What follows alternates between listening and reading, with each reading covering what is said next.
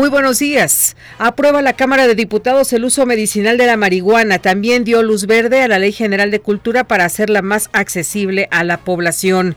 Un sismo de 7.2 grados Richter sacude la madrugada del sábado a Filipinas. El Instituto de Vulcanología y Sismología indica que el epicentro fue ubicado en el mar de Celebes a una profundidad de 57 kilómetros. No se tienen reportes de víctimas o daños materiales. Desafía Corea del Norte a la comunidad internacional y pone a prueba otro misil balístico. Se agotó la paciencia, responde Estados Unidos. Con motivo del feriado por el Día del Trabajo, el próximo lunes, 1 de mayo, no abrirán los bancos. Usted podrá realizar transacciones a través de teléfono, internet o bien en los cajeros automáticos. Le saluda Nora García.